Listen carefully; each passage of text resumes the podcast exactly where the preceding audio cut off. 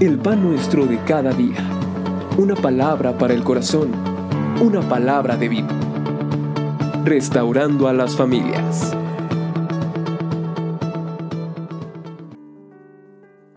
Muy bien, vamos a hablar el, el día de hoy de la última parte de nuestra serie Haciendo estas cosas no caerás jamás. Usted probablemente recuerda la segunda carta del apóstol Pedro, capítulo número 1. Vamos a darle lectura para que usted pueda recordar con claridad de qué estamos hablando. En esta hacemos mención de que cada una de estas partes nos ayudan a mantenernos firmes en Dios. Dice la escritura así. Vosotros también, poniendo toda diligencia por esto mismo, añadid a vuestra fe virtud a la virtud conocimiento, al conocimiento dominio propio, al dominio propio paciencia, a la paciencia piedad, a la piedad afecto fraternal y al afecto fraternal amor. Porque si estas cosas están en vosotros y abundan, no os dejarán estar ociosos ni sin fruto en cuanto al conocimiento de nuestro Señor Jesucristo. Pero el que no tiene estas cosas tiene la vista muy corta es ciego, habiendo olvidado la purificación de sus antiguos pecados. Por lo cual, hermanos, tanto más procurad hacer firme vuestra vocación y elección, porque haciendo estas cosas no caeréis jamás. El amor viene a ser el cinturón que une cada una de estas partes. En primer lugar, vamos a hablar que amar surge del caminar con Dios.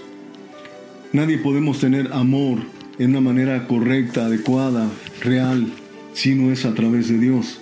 Entonces, amado, si usted desea tener amor, no olvide que la principal parte, la fuente que nos lleva a tener amor es el caminar con Dios. El Evangelio de Juan, capítulo número 4, del versículo 28 al 30, habla de una mujer que iba al pozo en Samaria a mediodía a, tomar agua, a llevar agua para su hogar. Y el Señor Jesús le habla de que Él es el manantial, la fuente de agua que salta para vida eterna. Esa mujer sorprendida y maravillada por todo lo que el Señor había hablado con él, va corriendo al pueblo y les dice, he hallado a un hombre que me ha dicho todo lo que soy, todo lo que hago. ¿No será este el Mesías? entonces el pueblo va directamente con Jesús. Cuando una persona tiene un encuentro con Dios, lo ama e inmediatamente deseamos hablar de Él. Otro ejemplo está en el Evangelio de Lucas capítulo número 19, hablando de un hombre llamado Saqueo. Usted recuerda que Saqueo era un cobrador de impuestos, pequeño, de estatura, y se había subido a un árbol para observar al Señor y escucharlo. Cuando Saqueo está en ese lugar, el Señor le dice, Saqueo, date prisa, desciende, porque hoy es necesario que pose yo en tu casa. Pero lo que yo quiero hacer énfasis es de cómo es que Saqueo, una vez que tiene ese encuentro con el Señor, note usted lo que dice el versículo 8. Entonces Saqueo, puesto en pie, dijo al Señor, He aquí, Señor, la mitad de mis bienes doy a los pobres, y si en algo he defraudado a alguno, se lo devuelvo cuadruplicado. Parecía una locura, ¿verdad? Como un hombre que había sido tan ambicioso por el dinero, ahora estaba repartiendo su dinero entre los pobres y aquellas personas que había defraudado. Indiscutiblemente que cuando usted comienza a caminar con Dios, el amor de Dios comienza a manifestarse en su vida. Ahora, dos, ¿Sabía usted que la mayoría no tenemos un claro concepto de lo que es el amor? Por ejemplo, ¿ha escuchado esa expresión que dice, vamos a hacer el amor? Cuando alguien dice esto, obviamente no está hablando de un amor eh, correcto, ¿verdad? Y también cada persona tiene un, concepto muy, muy pobre de lo que es el amor. Voy a hablar de por lo menos cuatro conceptos generales que las personas tienen de lo que es el amor. El primero es el amor eros, es el amor sexual, es el amor erótico, Este tipo de amor es saludable, es bueno en el matrimonio. Pero cuando una pareja se une, entre comillas, en amor, a través de este tipo de relación, lo que hace es tener una relación, sí, impetuosa, fuerte, ardiente, pero así como inicia, termina y normalmente con grandes problemas. El amor fileos es el amor de amistad, es el amor que tiene un amigo y otro, personas que han eh, tenido años de trabajar juntos, de caminar juntos, pueden tener el amor que es fileos.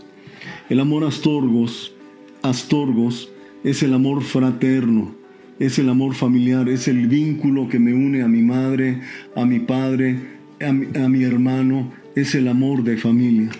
Y desde luego está el amor ágape, es el amor incondicional, el cual la persona que ama busca el bien del ser amado y no el propio.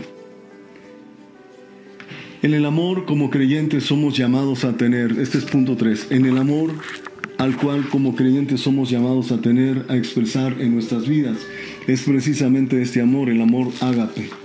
¿Usted quiere saber cómo se describe este? Me gustaría llevarlo a la primera carta a los Corintios capítulo número 13, donde la escritura nos habla de esto precisamente. Dice el versículo número 1, si yo hablase lenguas humanas y angélicas y no tengo amor, vengo a ser como metal que resuena o címbalo que retiñe. Y si tuviese profecía y entendiese todos los misterios y toda ciencia, y si tuviese toda la fe de tal manera que trasladase los montes y no tengo amor, nota esto, nada soy. Y si repartiese todos mis bienes para dar de comer a los pobres, y si entregase mi cuerpo para ser quemado, y no tengo amor, de nada me sirve.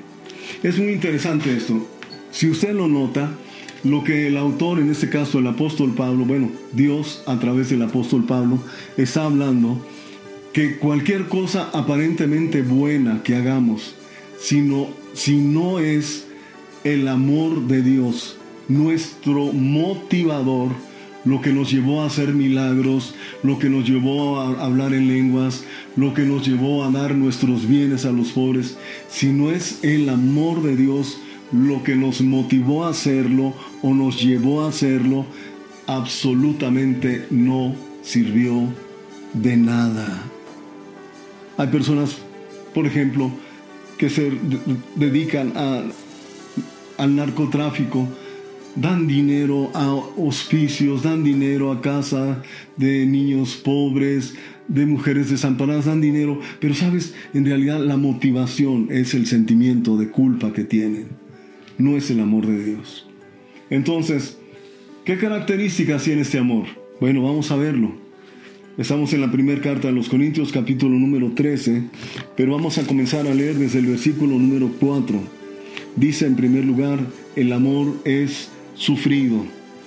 El amor de Dios es aquel que el creyente sabe soportar la adversidad, confiado en el amor y protección de Dios.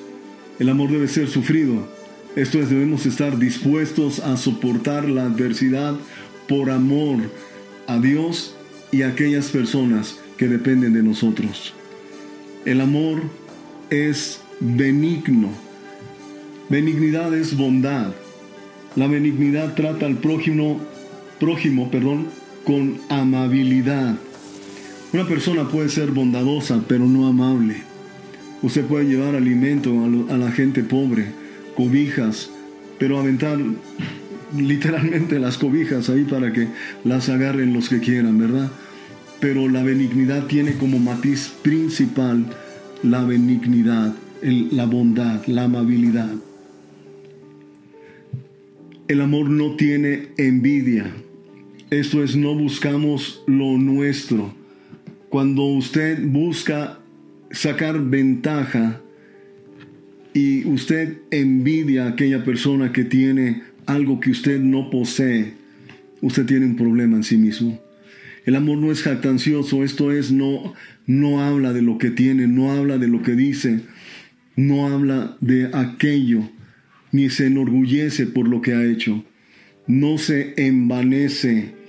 Esto es, no tiene una actitud de orgullo y de maldad. No hace nada indebido. Cuando está refiriéndose a esto, está cumpliendo lo que dice la escritura en la, carta a los romanos. Vamos a leerlo, por favor, Romanos capítulo número 13, versículo número 9. Esto es muy interesante. Note usted cómo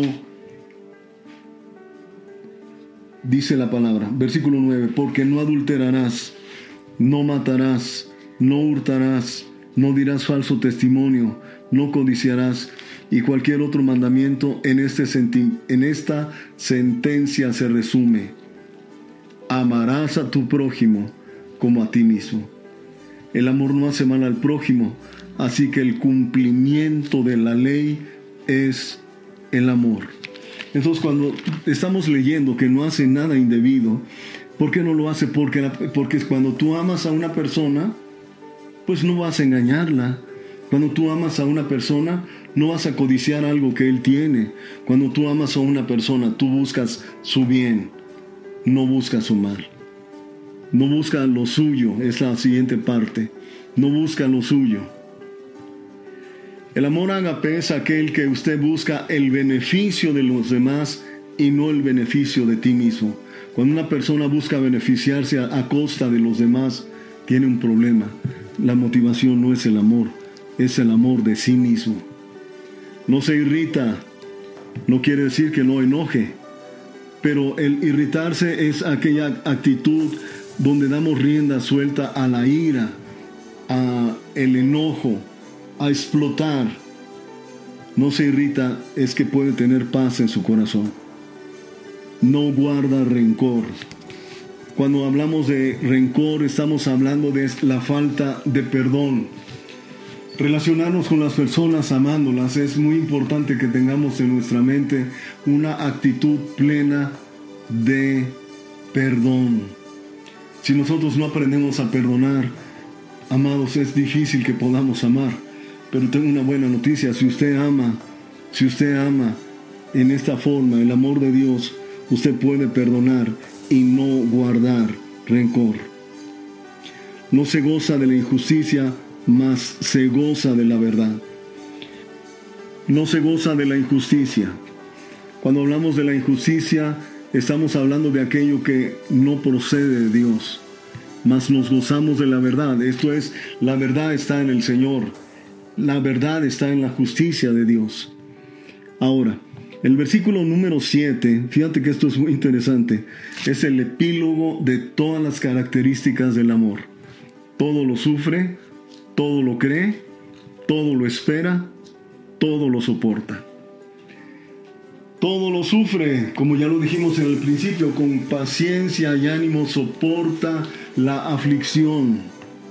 Todo lo cree, en este caso, nuestra fe en Dios y el amor nos une. De hecho, la fe es el pegamento que nos une en el amor de Dios y nos permite alcanzar las promesas, el reino de los cielos. Vamos, estamos firmes en nuestra fe. Todo lo espera. La espera nos habla precisamente de eso, de esperanza. La prueba produce esperanza. La esperanza siempre es futura. Sabemos que Cristo viene pronto. Esto es una esperanza. Y nosotros sabemos que en, la esperanza no avergüenza. Por último, todo lo soporta. No quiere decir que aguantamos, como decíamos en la ocasión anterior, con el hígado inflamado, sino el creyente pone de buena gana el hombro para soportar y llevar la carga de las personas que amamos. Amados, qué maravilloso es saber que podemos contar con el amor, pero el amor verdadero, el amor que procede de Dios, el amor que nos permite caminar juntos, el amor que nos permite poder sobrellevar nuestras cargas, el amor que nos une en cada una de las características que ya mencionamos y nos permite, nos permite tenerlo en nuestro corazón mantenernos firmes, firmes y no caer jamás. Amén y amén. Amado Padre, en el nombre bendito de Jesucristo te damos gracias por tu palabra, gracias por esta serie que hemos podido tener contigo. Y Señor, yo te ruego que esta palabra quede en la mente, en el corazón, en el alma de aquellos que la escucharon. Y te ruego, Señor, que nos una tu amor cada día en el nombre de Jesús. Amén. Bendiciones.